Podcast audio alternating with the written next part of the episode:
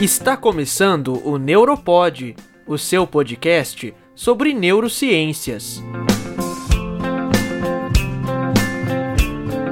Esse episódio é um oferecimento do portal de notícias criptofácil.com.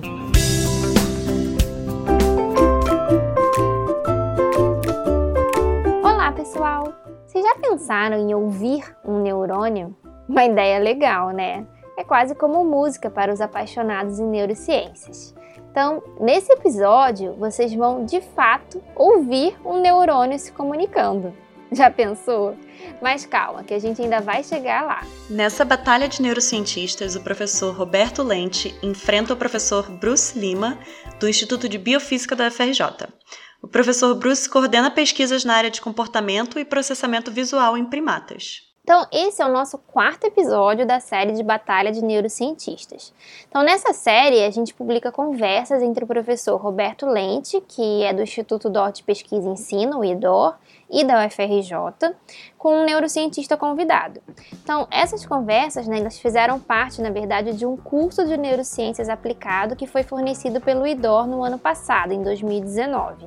Então, essas gravações foram feitas numa sala de aula. Então, às vezes, pode ser que vocês escutem alguma interação dos alunos, algumas risadas, palmas. É, Fernanda, aproveitando, fica aqui o nosso agradecimento ao IDOR por essa parceria para podermos disponibilizar esse conteúdo para vocês. Com certeza.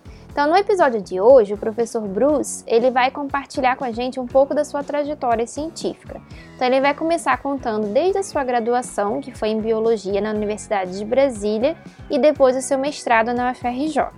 No mestrado dele, ele trabalhava fazendo registros elétricos no cérebro de macacos. E os neurônios, eles se comunicam por sinais elétricos e químicos.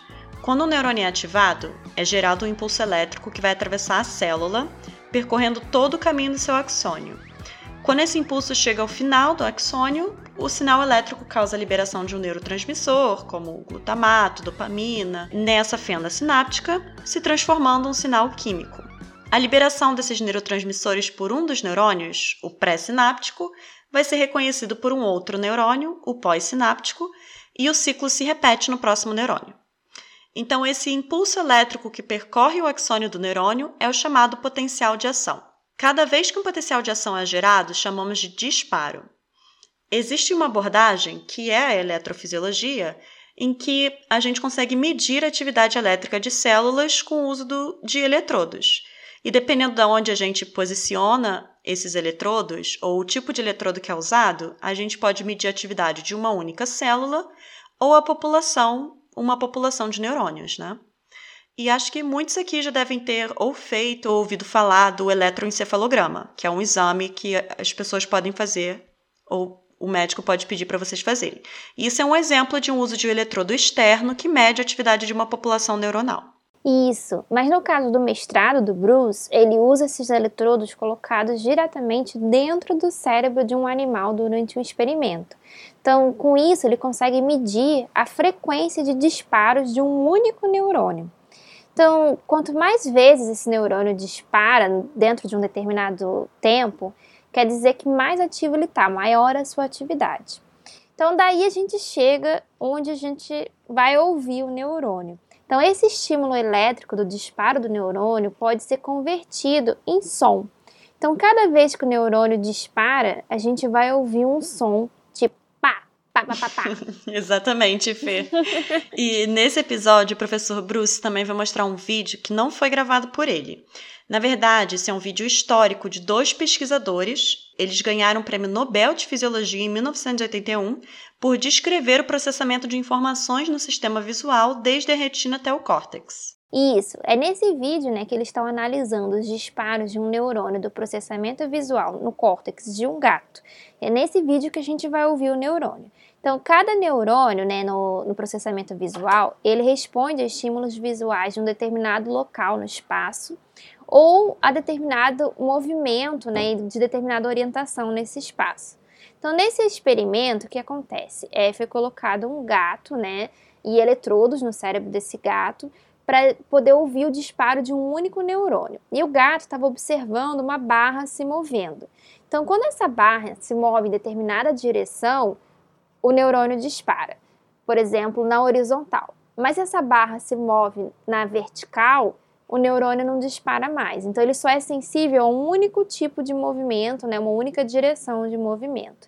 E aí quando a gente ouvir, né, cada pá pá pá pá, cada pá que a gente ouve é um disparo elétrico desse neurônio que está sendo medido, né, convertido em som. E, gente, quem se interessar por esse vídeo completo, a gente vai deixar o link na descrição do episódio. Mas vocês podem perceber o quanto complexo esse experimento vai se tornando à medida que a gente tenta medir mais e mais neurônios ao mesmo tempo. Né? Como neurocientistas decodificam essa informação? Como circuitos processam informação usando apenas atividades elétricas neuronais? É, no caso do eletroencefalograma, né, que é esse exame que muitos já devem ter conhecido, né, a gente está medindo uma atividade de populações inteiras de neurônios mas a gente não tem nenhuma definição de regiões específicas de onde vem aquele é, sinal do cérebro. Então, isso permite a gente perceber alguns padrões de oscilações elétricas, ou que a gente chama de ritmos. Então, esses ritmos recebem nomes como alfa, teta, e eles se relacionam com o que a gente está fazendo. Se a gente está acordado, se a gente está prestando atenção em alguma coisa, em algo difícil, ou se a gente está dormindo ou até mesmo em coma. Isso mesmo. E, bom, para fazer esse registro de várias populações, né, a gente entra em, em algumas questões. Primeiro, a questão eletrônica né, e, a técnica que a gente usa para fazer as medições, o quanto de ruído, ou seja, o que não é sinal, o que não é, é atividade elétrica neuronal. E também a gente entra em algumas questões científicas do o que é mais importante a ser medido nesses casos. É a frequência dos disparos? É o número de neurônios que vão estar disparando na mesma frequência? Ou então o quão sincronizado é a atividade daqueles neurônios. Exatamente, né? E para entender essa comunicação dos neurônios de forma mais dinâmica, essa atividade deles, né, que o Bruce interessou e foi fazer o seu doutorado no Instituto Max Planck na Alemanha, que é um instituto assim muito renomado e muito chique. Isso, e algum spoiler do que vocês vão ouvir no episódio de hoje, durante esse doutorado aconteceu uma coisa muito importante. Vocês imaginem, gente, ele era apenas um estudante doutorado no laboratório de um pesquisador renomadíssimo e influente na época dele, que tinha uma hipótese inovadora, né, sobre como neurônios sincronizam sua atividade. E o professor Bruce, ainda aluno, testou essa hipótese no seu doutorado. E os resultados contradizeram a hipótese do seu orientador. E aí, gente, o que vocês fariam nessa situação? é uma situação baita desconfortável, né? Você pensa que a maioria das pessoas não gosta de estar enganado, e muito menos descobrir que estava enganado pelo próprio aluno, né? Mas na verdade nem foi bem esse o caso, né? Essa hipótese ainda foi sendo testada e pode ser que ela funcione para casos ou outros não. E isso é uma coisa que acontece né, na vida do, do, dos cientistas. A gente tem que aprender a respeitar o resultado dos nossos experimentos como ele é. Seja ele corroborando a nossa hipótese ou apenas refutando, né? E então, né, eu acho que vocês vão ouvir mais sobre isso no episódio para ver como que o Bruce saiu dessa, né? Se a hipótese desse professor estava certa ou não. Exatamente. E depois de sair do doutorado, o professor Bruce ele fez um pós-doc nos Estados Unidos e só depois ele retornou ao Brasil quando se tornou professor na UFRJ. Então, na UFRJ, né, ele trabalha tentando entender os mecanismos de atenção que coordenam a percepção visual. Então, ele tem toda essa experiência com eletrofisiologia, com registro de múltiplos neurônios, né? E ele tenta usar isso para buscar marcadores da função de neurônios que poderiam estar associados ao autismo. Então, ele quer desenvolver modelos de primatas não humanos que ajudem a entender o padrão encefalográfico de pacientes autistas para compreender melhor esse transtorno e talvez até é, possibilitar indicar melhores estratégias terapêuticas, talvez baseadas em biofeedback. Exatamente. Gente, o episódio hoje está muito interessante. A pesquisa do professor Bruce passa por diversas áreas da neurociência. E talvez, né, exatamente por isso, o episódio de hoje seja um pouco mais técnico do que a maioria dos nossos episódios. Então, que, qualquer coisa que vocês não entenderem, não tem o menor problema. A gente está todo mundo aqui para aprender junto. Vocês sempre podem enviar suas dúvidas para nós, fazer críticas ou sugestões através do nosso site www.neuropod.com.br. Ai, gente, por favor, não deixem de nos dar suas opiniões, comentários, a gente adora ouvir de vocês. Bem, agora vamos ao nosso episódio. Meu nome é Fernanda Barros Aragão. Meu nome é Paula da Silva Frost. Meu nome é Bruce Lima. Estou agora como professor da UFRJ e trabalho na área de cognição e comportamento. E, e esse, esse, é o Neuropod. Neuropod. Vou começar perguntando a você, Bruce, é, um pouco para você falar um pouco sobre o, o seu a sua linha de pesquisa. Depois a gente vai puxar daí uh, alguns dos conceitos que eles trabalharam nesta, neste módulo. Eu saí, eu saí de Brasília porque eu queria estudar neurociência. Isso já faz um tempo, em 99, não sei se você se lembra, na verdade. Claro que não, né? 98, na verdade. Eu queria vir trabalhar até com você. Na verdade, é quando eu estava eu tava visitando os laboratórios, eu acabei me apaixonando pelo comportamento de primatas, né, de macacos. Tinha um laboratório lá, o chefe era o Ricardo Gatais, e eu me apaixonei pelo trabalho. Né? Então, na época só se estudava macaco anestesiado, e abriu uma oportunidade da gente fazer o primeiro trabalho eletrofisiológico com macaco acordado em comportamento. Se vocês tiverem interesse, eu posso até mostrar um vídeo né, do macaco trabalhando. E aí eu fui falar com o Roberto. Roberto, é, eu acho que eu me apaixonei por outra coisa. Será que eu fosse morrendo de medo? Né? Eu lembro que eu estava almoçando na hora. Roberto, é, eu me apaixonei por outra coisa. Você se incomoda? Ele falou, de jeito nenhum. Siga seu caminho. Não sei se você lembra dessa conversa. Não, não, não vai lembrar. Não, não teve anticorpos, né? No sinal.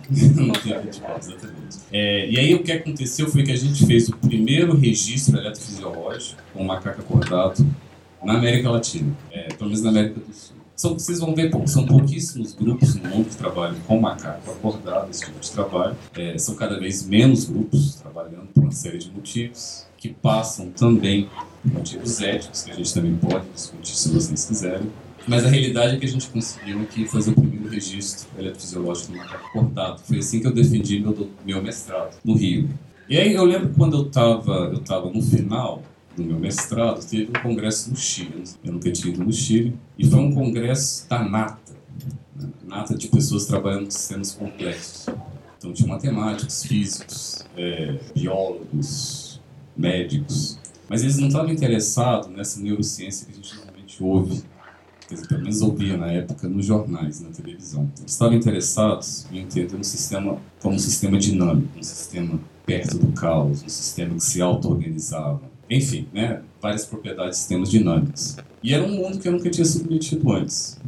É, e, e, na verdade, é uma, é uma área muito bonita porque ela não se aplica só à neurociência. Ela se aplica à sociedade, ela se aplica ao clima, ela se aplica a populações, uma série de coisas. Então foi nesse sentido que eu decidi então ir trabalhar na Alemanha. E o, eu tenho até uma foto aqui do, do, do, do meu orientador principal lá, o Wolfsinger. O Wolfsinger era muito especial, porque ele foi uma das primeiras pessoas, né, a falar que que a resposta não está no neurônio individual, a resposta para a gente entender comportamentos complexos. Está em redes de neurônios, populações de neurônios. Uma organização muito precisa da atividade. Aquela linha inicial de registro eletrofisiológico em macacos, você colocava um eletrodo no sistema visual e você registrava um neurônio de cada vez, não é isso? Um neurônio visual, portanto, que ele tinha que estimular o neurônio visualmente na, na tela, na frente do, do animal, etc e registrava um neurônio. Aí você está evoluindo agora para é. registro de vários neurônios ao mesmo tempo. Né? Ao mesmo tempo. E acho que talvez agora seja uma boa oportunidade para mostrar o vídeo. Né? Manda. Então, esse vídeo, só para explicar para vocês, esse vídeo foi feito, não sei exatamente, anos 50, 60, por dois pesquisadores, o David Huber e o Thorsten Wiesel, ganharam o prêmio Nobel, se eu não me engano, de 81 82. 81. 81. E eles ganharam o prêmio Nobel porque eles descreveram o sistema colunar. A gente pode discutir isso depois também. Eles descreveram células, na primeira instância, cortical de processamento visual, que seria a área V1, a área 17 de Brodmann.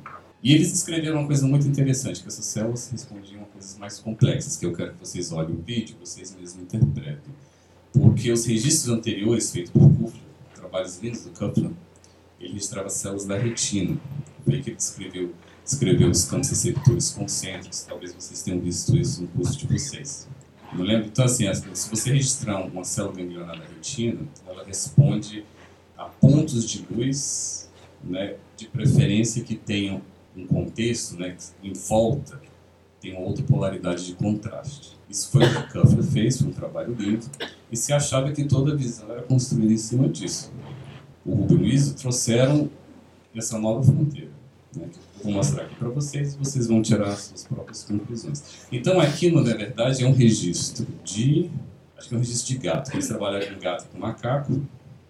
um registro do gato, o gato está anestesiado e paralisado, ele está olhando para frente de um monitor, então o que vocês vão ver é o que o gato está vendo.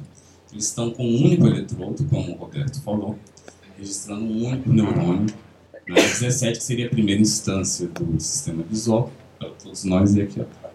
Certo? Isso é que o animal está vendo. E esse barulhinho é o disparo de potenciais de ação do neurônio convertido em som.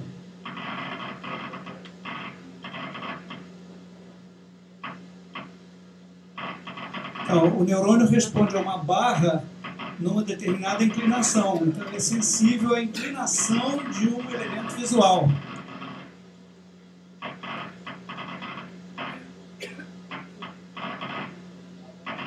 E aí eles vão identificando no espaço da, tela que o animal está vendo qual é a, área que o animal, que aquele neurônio está reagindo.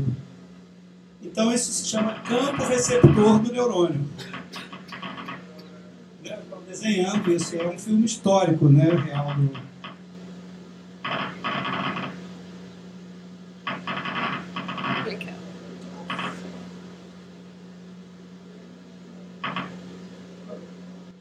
Essa é a direção de deslocamento.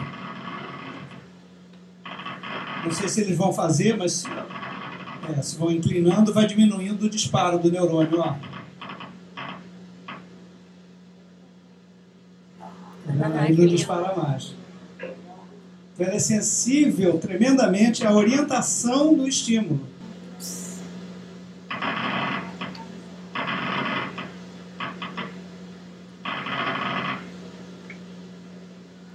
Todo mundo entendeu? Alguém tem alguma dúvida?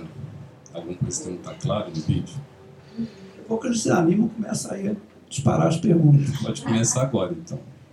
É uma coisa complicada. Se tiver alguém que não tenha entendido, Roberto e eu estamos felizes de esclarecer. Mas aí você foi para múltiplos neurônios. Pois é, e aí que, qual era a ideia? O Singer foi uma das primeiras pessoas, ele era diretor de Max Planck, ele tinha sempre muita interação porque o Dalai Lama fundou o Instituto é, Brain and Mind Institute, onde ele reunia neurocientistas para discutir sobre filosofia e ciência. Esse aqui foi um encontro dele, se eu não me engano, na Alemanha. Então, Zinga, ele, e eu posso também contar essa história, essa história é um pouco longa, eu não quero chatear vocês com isso, ele foi, na verdade, um dos pioneiros. Ele falou assim, olha, essa estratégia de estudar o cérebro através de atividade de neurônios individuais, ela é muito bonita, ela é muito poderosa, ela tem um prêmio Nobel, duas pessoas fantásticas, mas ela não vai resolver o nosso problema se a gente quiser entender o cérebro, entender fenômenos cognitivos mais complexos. A única estratégia é se a gente usar muitos eletrodos, o máximo possível. E na época isso aí era é, tecnicamente muito difícil de fazer. Porque se você, você tem um sinal, você tem um sinal neural aqui, ó. Isso aqui são potenciais de ação. Se você transformar essa linha aqui em som, vocês estavam vendo no vídeo anterior. Papá, papá, papá, cada papá é um potencial de ação. Se você, se você esticar isso, vocês vão ver aquele formato que vocês conhecem do potencial de ação. Beleza? Se vocês veem aqui, a gente tem um sinal por volta de 200 microvolts. Isso aqui é muito pequenininho. Você tem que ampliar, amplificar isso aqui na casa dos volts para você conseguir enxergar, colocar na caixa de som, ouvir. Então, você precisa de um amplificador, que é um equipamento grande. Depois do amplificador, você precisa de filtros. Você precisa de um computador para conseguir visualizar e processar. Então imagina, se eu tiver com dois eletrodos, eu já tenho. Para registrar um eletrodo é mais ou menos aquilo ali que eu preciso. Se eu tiver que registrar 10 eletrodos, eu tenho que ter 10 vezes aquilo. Imagina o volume. A gente está falando de 10 neurônios. O que é 10 neurônios? Quantos neurônios tem no cérebro? É, 86 bilhões só. 86 bilhões. Cérebro humano. O cérebro humano. Então vocês estão imaginando o desafio. Na época, esse era o desafio. E hoje, né, a eletrônica evoluiu muito, você consegue equipamentos desse tamanho que registram, vamos supor, 120 canais, 120 eletrodos. É um enorme ganho. E o Zinga foi um pioneiro nisso. Ele foi um pioneiro em outra coisa também. Se vocês lembram do vídeo, como é que vocês interpretavam que essa célula estava respondendo? Alguém quer, quer se arriscar?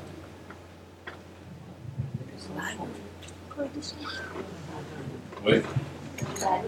Pelo barulho e pela densidade, certo? Quanto mais densa a resposta, mais vocês se convenciam que a célula estava respondendo. Ele, Então, ele ia variando a, a orientação e ia diminuindo a resposta até zero, né? Quando ele ficava ortogonal. ortogonal. Então, se ela fizesse pá, pá, pá, isso podia inclusive ser uma atividade espontânea, ela podia não estar respondendo a nada. Mas quando ela começa a ficar pá, pá, pá, pá, pá, pá, pá, pá, pá, pá, né? Significa que ela está mais convencida de, de responder aquele X, se a gente puder falar desse jeito. É, e o Zinga falou assim, olha, que isso aí é o que a gente chama, quer dizer, isso é como, vamos dizer, 95% da comunidade científica trabalha, simplesmente contando né, o número de potenciais de ação por unidade de tempo. Você tem uma, uma, uma medida em hertz. Ah, se minha célula está respondendo em 35 hertz. Minha célula está respondendo em 5 hertz. E o e essa foi a, a, a outra novidade, que o Zinga falou assim, olha, não é, não é, a, questão também não está apenas é, na quantidade de disparos que a célula faz na unidade do tempo. O segredo também está na temporalidade dessa resposta, principalmente em relação a outros neurônios. Outros neurônios estão respondendo ao mesmo tempo, eles estão respondendo de forma assíncrona. E aí tem um outro conceito importante que a gente pode discutir, é que as, a, os neurônios eles têm uma oscilação base.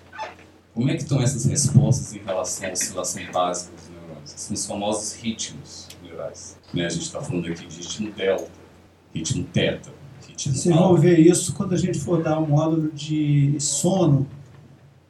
Aí vocês vão ver esses ritmos aparecerem. Eu posso mostrar esse daqui. Então, quem primeiro... É, eu tinha aqui uma foto de Berger. Mas enfim, quem, quem primeiro descreveu o eletroencefalograma foi um alemão chamado Berger. E o eletrodo né, ele ficava em cima aqui da, da pele, né? E à medida que você vai ficando sonolento, distraído, você começa a ter oscilações mais lentas, né? Na faixa do alfa. Na faixa do alfa. Alfa significa é, 8 a 12, 15 oscilações por segundo. Se você fechar os olhos, esse alfa tende inclusive a aumentar, aumentando nitidamente mais maior amplitude. Agora, se você abrir os olhos, ela diminui a amplitude. Se você ele te dá uma, uma conta matemática difícil para você fazer. Aí ele chamou isso de sincronização, que na verdade é uma sincronização, uma oscilação mais rápida, acima dos 30 Hz, de 30 oscilações por segundo. Então ele fica pequenininho. Você, o que é interessante é que esses neurônios, quando eles disparam, eu não quero ficar entrar em muitos detalhes, então você me, me para, tá, Roberto? Se eu começar a exagerar. Eu estou curioso para saber sua, seu projeto lá no Zimmer. Né? É, pois é, a gente pode falar sobre isso também. Eu só vou falar a ideia geral dele, e aí depois a gente pode falar especificamente do projeto. Então a ideia dele é que esses, ritmos, então os neurônios, quando eles paravam, eles se organizavam nessas oscilações basadas. Existia muita informação. E como essas oscilações elas são mais globais, quer dizer, quando você, você registra um eletroencefalograma de uma criança, por exemplo, de um adulto, e você vê um alfa, essa oscilação está presente numa área grande do cérebro. Significa que tem uma população de neurônios, né, é uma palavra que a gente gosta de usar, agindo de forma cooperativa, né, interagindo uma com a outra e formando essa oscilação, baseada em interações neuronais. Então, você pegar agora a atividade de única célula no seu disparo e ver aonde nesse ciclo que ela está disparando, ela te traz informações adicionais. Bem, dito tudo isso, o Zinga tinha uma hipótese muito clara. Foi aí que eu entrei para trabalhar, porque eles trabalhavam lá na Alemanha, quando eu cheguei, era basicamente um gato anestesiado. Grande, né? E gato acordado também, mas era mais raro. Então o Zinga fez grande parte da história dele no gato, nos estudos do gato. E ele tinha interesse, né? Porque para você testar a hipótese dele, você precisaria do animal acordado em comportamento. E foi aí que eu entrei. Ficou relativamente animado quando eu cheguei lá. E eu até brincava, né? Que era um caso interessante de transferência de tecnologia do Brasil para a Alemanha, né? Eu trouxe, eu trouxe algumas coisas, né? De tanto que eu apanhei aqui no Brasil, eu trouxe alguma coisa quando eu fui trabalhar lá. Então, deixa eu falar para vocês a hipótese do. O que ele dizia é o seguinte: no momento que vocês veem esse quadrado por trás, certo?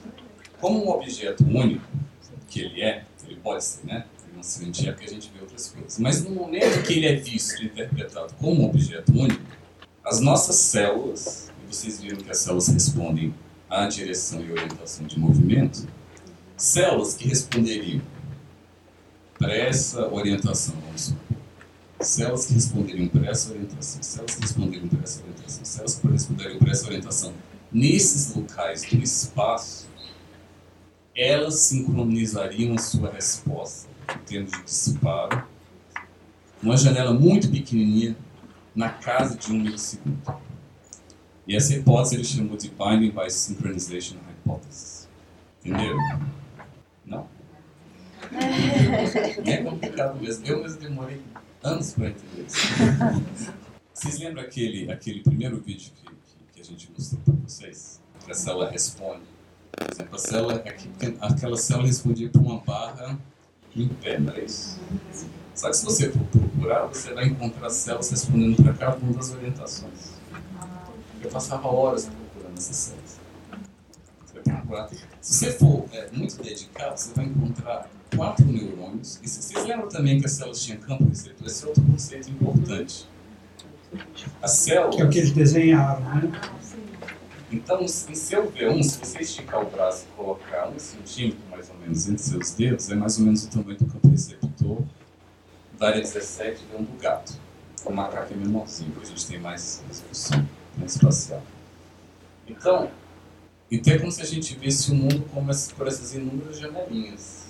Quer dizer, a janelinha já começa desde a retina, porque as células ganglionares também têm seus campos receptores, são menorzinhos ainda. Então a ideia é que as células ganglionares, com seus campos receptores muito pequenininhos, se juntariam para formar os campos receptores do geniculado. É, o geniculado é mais ou menos muito, muito quase igual da retina. O geniculado é o núcleo talâmico intermediário entre a retina e o córtex visual. Qual é a ideia? Se a gente conseguisse uma célula com um campo receptor aqui, respondesse a essa orientação, conseguisse uma outra célula com campo receptor que respondesse a essa orientação, segundo a hipótese do Zinga, elas sinalizariam sincronizando as respostas. Então, cada um emitia aqueles pá, pá, pá, pá, exatamente, mais ou menos, na mesma janela de um milissegundo. E, e, a hipótese é muito bonita porque você ajuda na somação é, temporal de outras áreas que estão anteriores a V1 para interpretar isso como a gente pode afirmar que diferentes somações temporais de diferentes neurônios juntos vão criando, categorizando então cada cor, cada o estilo da pessoa, o ambiente, o estímulo recebido. Isso foi a ideia que o Zinga trouxe de novo com a ideia da sincronização. Então a ideia é a seguinte, você está vendo esse mesmo quadrado, você está vendo esse quadrado, essa célula sincronizaria uma resposta. Aquela imagem da professora com a aluna, uma sincronização de dois cérebros diferentes, quando eles... E aí é muito mais complexo, né? Aqui eu tenho um vídeo do, é, da, do registro de, com é, espectroscopia de infravermelho é, entre o cérebro, de uma sincronia, é, mas não é de, de células isoladas, do, do cérebro todo, regiões cerebrais, entre o cérebro de uma pessoa e o cérebro de uma outra pessoa numa situação de comunicação. Então, é, e a complexidade é muito maior, porque ele está falando da sincronia de quatro neurônios, no exemplo dele. E está naturalmente indo uh, para o modelo do Zinger, né, que vai escalar isso para muitos neurônios. E aqui nesse exemplo que você deu, é, a gente joga isso para muitos neurônios de duas pessoas interagindo. Uma coisa fica muito mais complicada, está muito longe de, de compreender exatamente como é. Mas tem muito sentido a sua pergunta. É, essa, a sua pergunta é boa também para ilustrar uma outra questão. Vamos supor todo mundo aqui é, é, vai para o cinema e vê o mesmo filme, certo? Se eu medir atividade no, no, no sistema visual de todo mundo que está vendo o mesmo filme, ela vai ser altamente sincronizada. Vocês estão vendo o mesmo, como é que chama aqui? Frames, né? Aquelas mesmas, são as mesmas imagens. Isso é muito bonito. E tem coisas realmente que sincronizam a gente, a luz do sol, coisa que sincroniza o circadiano de todo mundo. Agora, o Zinga, e aí, já, aí a gente já não entra não só no Zinga, a gente já entra no Kreuzfeld, a gente já entra no Francisco Varela, a gente já entra no Maturana, que são outras pessoas contemporâneas do Zinga, que não foram experimentalistas como eu, mas que trouxeram essas ideias à tona, é que você tem um tempo que é seu. Você não necessariamente compartilha com ninguém aquilo. E é por isso que cada um de vocês, quando eu mostro essas imagens listáveis, vocês mudam a percepção em momentos diferentes. Então a ideia dessas pessoas, estava voltando ao Congresso do Chile, essa nata estava lá, eu tive um privilégio de conhecer várias pessoas dessa nata, tinha também o, o Walter Freeman, que não estava lá, eu conheci ele depois, que foi um grande pioneiro nisso. Ele falou assim, olha, existem os relógios internos. Os relógios internos, apesar de serem diferentes entre nós, eles são muito importantes para organizar a percepção. Então, vou agora pular para o meu projeto. Então, essa ideia do é extremamente bonita. Por que, que ela é bonita? Porque é uma hipótese clara. Se, se vocês não entenderam, é mais uma culpa minha, limitação do tempo, mas é, ela é clara e direta. E ela é extremamente científica, porque ela permite experimentos que possam, é, como é que diz, aprovar ou negar a hipótese. Por isso que ela é tão bonita, ela é tão científica. E eu trabalhei durante muito tempo. Né? E trabalhei arduamente. E registrei de vários macacos. E eu nunca consegui provar a hipótese dos Então era uma coisa desagradável, porque eu era uma das únicas pessoas realmente trabalhando com macaco acordado, ele tinha um departamento enorme. Ele era o diretor de um instituto Max Planck. Se vocês não sabem, é uma comunidade extremamente pequena, é, do tamanho de Stanford, né? mais ou menos do tamanho de Stanford, mas com um impacto científico absurdo, porque eles escolhem seus diretores em qualquer lugar do mundo. Se vocês quiserem um exemplo de uma instituição científica bonita de um país de primeiro mundo, vocês olhem para a Sociedade Max Planck. Então eles vão o mundo inteiro procurando os diretores. Eles buscam um diretor para uma área que eles consideram estratégica. E a Sociedade Planck é independente do governo, eles recebem um financiamento direto, então o governo não interfere. E quando o, opositor, o, diretor aposenta, eles fecham aquele instituto e vão buscar uma outra área que eles considerem relevante. E o Zenga foi escolhido como diretor, o Zenga se aposentou, fechou todo mundo, eu fui embora, todo mundo foi embora e acabou aqui. Começaram uma outra coisa. Então o que, que aconteceu? Tinha uma quantidade de dinheiro absurda. Eu nunca trabalhei num ambiente tão rico na minha. E a gente tinha aquelas reuniões num castelo. Tinha um castelo que era da Sociedade Max Planck lá nos Alpes, na Baviera. Nada mal, né? Hã? Nada mal. Não, eu era servido por garçom. Né? Aqui tem petróleo. Aqui tem petróleo. tem poder pagar. Mas lá era uma coisa maravilhosa. Então era assim, a gente é, era, era um. E era pequeno, quer dizer, era, era um departamento grande, vamos supor, tinha 50 pessoas. Então o que tem aqui? Aqui era o departamentozinho. Aí chegaram pessoas que trabalhavam com EV, pessoas que trabalhavam com psicofísica, pessoas que trabalhavam com ratinhos, gato anestesiado, resultados lindos, né, de sincronização, apoiando hipótese. Chegava eu mostrando resultados de macaco, tudo negativo, morri de vergonha. Não queria nem estar. Tá, eu não queria nem estar tá ali. Mas eu não queria desistir, né? Eu não queria voltar para o Brasil sem terminar o doutorado. Demorou mais tempo e, e o Zinga tinha uma grande grande que ele respeitava o dado, né? Então, é, eu não sei se tem algum experimentalista aqui. Então, assim, a beleza do experimentalista é quando ele respeita o dado. Ele tem a hipótese dele, tem as ideias dele, mas quando o dado mostra uma coisa diferente, ele se curva perante aquilo. É, a gente tem até um exemplo agora, sem querer falar de política, a gente tem que INPE, né? Os dados são muito claros. Você pode acreditar nele ou não. Agora, um experimentalista porte ele respeitou, ele aceitou e deixou levar o trabalho até o final. A gente publicou um dado negativo da hipótese dele, onde ele assina também o artigo. Agora, eu não quero dizer para vocês que a ideia de sincronização e de oscilações e de. O Pepe. Pepe foi um dos macacos que eu. Pepe? Pepe. Eu tenho outros vídeos de um macaco sendo treinado é o Pepe pequenininho, o Pepe adolescente, é, aprendendo a apertar, porque é assim que ele responde. Ele responde de duas formas. Ele responde apertando e soltando, e ele responde como eu. É que a gente tem formas de medir a posição do são coisas lindas, posso mostrar para vocês. Mas o que que acontece? E primeiro você tem que treinar o macaco bem, porque é quem disse que ele vai falar a verdade, né? Eu estou acreditando em vocês, que vocês, ah, eu vi, eu vi o quadrado. Vocês não têm nenhum motivo para mentir para mim, espero. Agora, o macaco está trabalhando pela recompensa.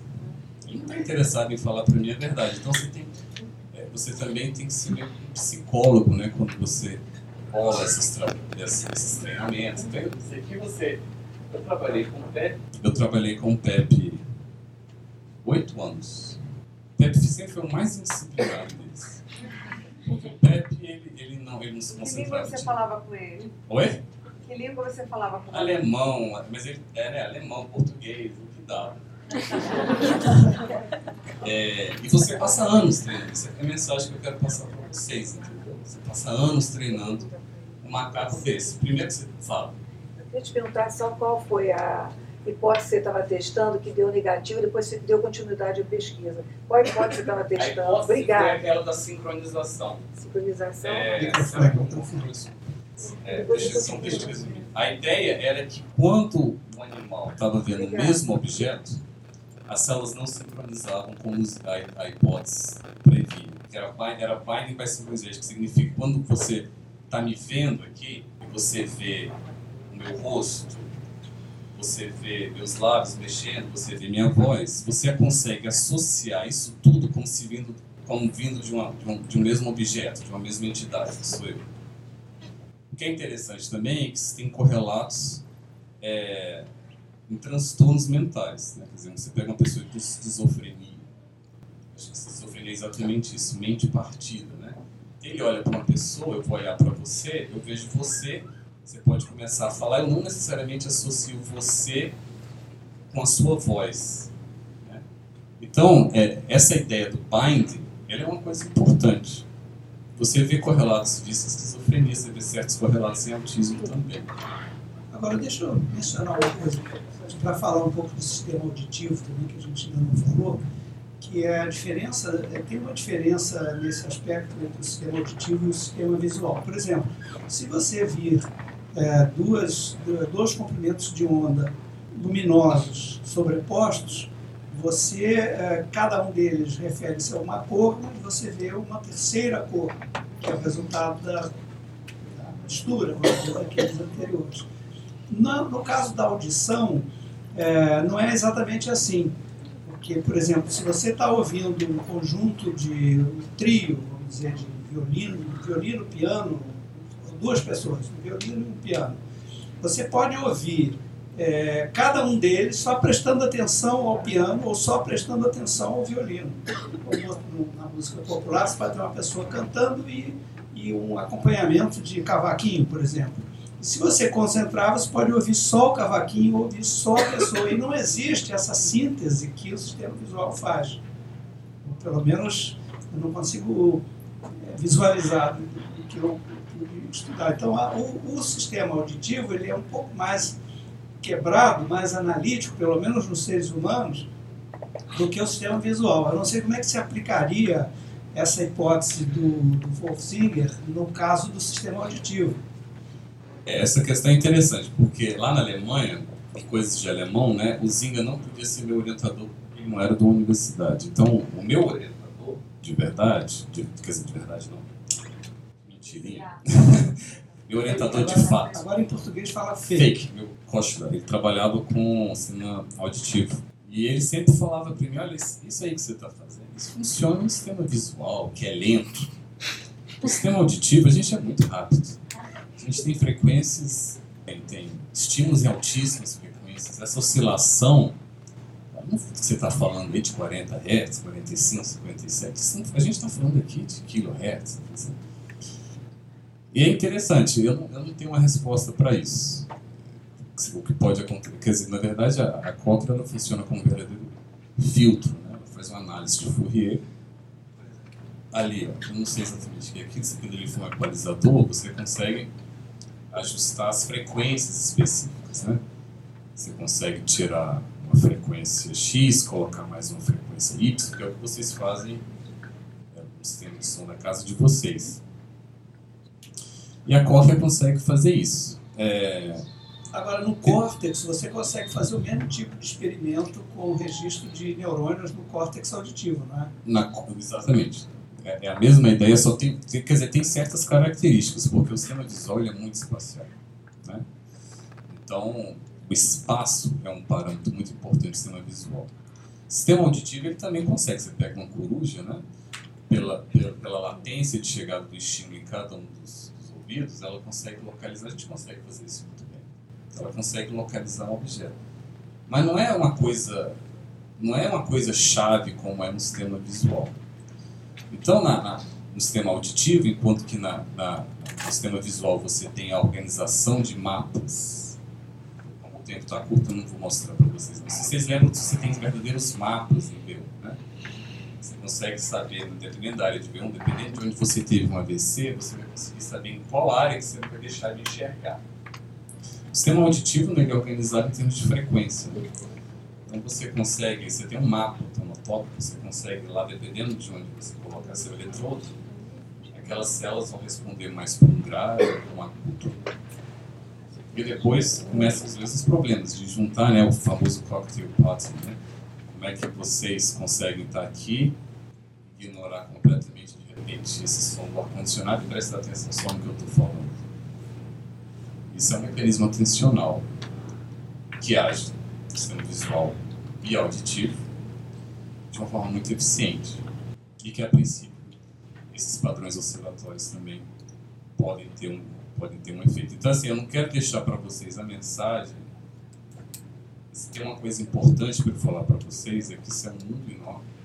A hipótese do Zinger foi uma coisa que começou a instigar muitos pesquisadores a trabalharem nisso. Calhou que eu não consegui, outras pessoas vieram depois também não conseguiram. Só que não que fecha um campo, na verdade ele abriu um campo enorme de trabalho. Então hoje eu acredito que essas oscilações e essa precisão temporal é a chave para a gente entender como a percepção se organiza. Você pode extrapolar isso de animais para humanos, é o que eu estou tentando fazer com o autismo. Deixa eu te tirar uma dúvida. Todas as vezes que você fez o seu experimento, o seu experimento tinha diferente abordagem quando era um macaco do sexo feminino, do masculino, ou a abordagem foi igual?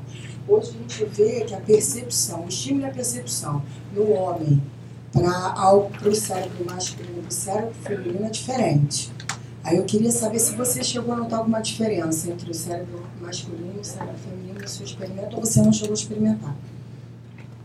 Olha, a gente trabalha numa área tão crua, essa fineza que você vai ver que é uma coisa muito bonita, importante de ver, a gente não tinha, é, a gente não tinha oportunidade. Agora, teve uma coisa interessante que eu observei, na verdade, isso era uma coisa que eu deixei de lado Olha que coisa interessante, eu deixei isso de lado muito a contragosto.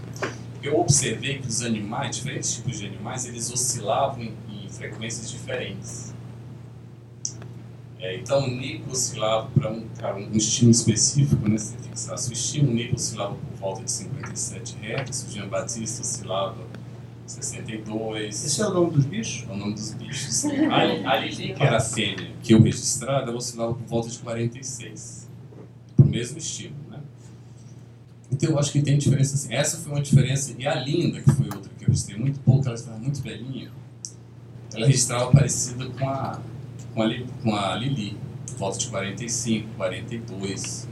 É, isso era um trabalho que esse, mas assim, o Zinga nunca gostou muito dessa história, quer dizer, o Zinga acho que o problema do Zinga era o outro, né? Assim, o Sérgio também nunca gostou, que era meu orientador no Sérgio Notibano, ele nunca gostou muito dessa história. Posso contar só uma curiosidade aqui? Eu, eu lembro que eu fui, eu fui e, era, e era assim, eu queria fazer disso minha tese de doutorado, eles nunca deixaram. Então ficou uma figura separada num dos trabalhos que a gente publicou. Aí eu fui para o Neuroscience, eu já estava procurando pós-doc, né? Que eu, eu, já, né, eu, eu, nunca fui para a Alemanha para ficar o resto da minha vida. Eu queria voltar para o Brasil, eu falei, mas antes eu quero passar para os Estados Unidos. Aí eu fui Aí eu fui dar uma palestra no laboratório do John Mounsey, o presidente, ele foi o editor da, do The Journal of Neuroscience, editor-chefe durante uns anos. E aí é, foi até legal, porque é, o Ruben não foi na minha palestra, mas eu vi andando, eu vi a, Living, a Livingston foi para a minha palestra, eu nunca, nunca tinha tido pessoas tão ilustres assim me assistindo. Eu dei essa palestra e mostrei os dados da mudança de frequência, e falei que também isso era um problema, né, que a gente tinha que compensar que os animais tinham, a fêmea tinha por volta de 46, o macho tinha por volta de 57, 60, né?